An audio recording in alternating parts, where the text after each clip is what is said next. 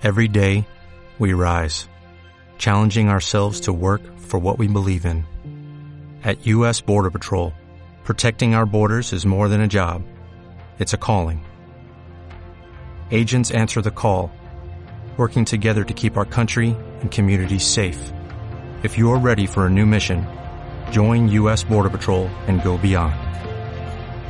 Learn more at cbp.gov/careers. Creo que misiones Walter, Walter, fusil- y con esto de que se nos terminó el rubro 59, ¿también forma parte de este plan? No, Rubio 59 se, se terminó porque justamente pertenecía al, al grupo Clarín, Mm, el sí. Clarín, y el gobierno no está de acuerdo con...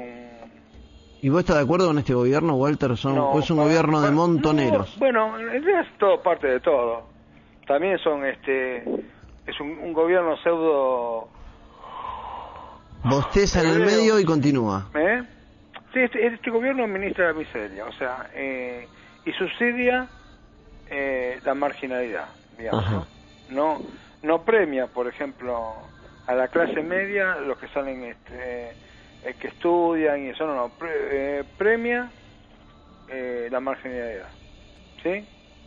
Ah, el fútbol, por ejemplo, lo premia también. Mm. Pero eso lo usan como, como para tapar la obvia verdad de lo que está pasando últimamente. pero Walter, este tema de Las masas, sí, eso se los Illuminati, ¿no? Sí. Y, y el nuevo orden mundial. Mm. ¿Qué función cumple nuestro gobierno y Clarín, como dijiste recién, con el rubro 59?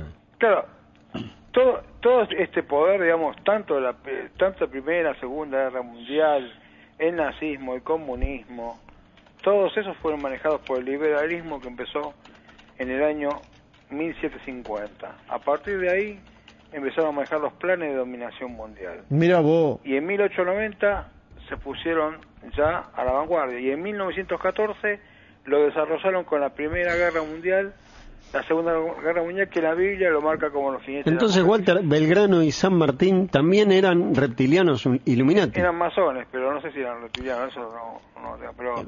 Escúchame, pero Daniel. Por, por su apellido, no, si no tenían título... eh, Belgrano sí tenía abolengo, título nobiliario, pero San Martín no.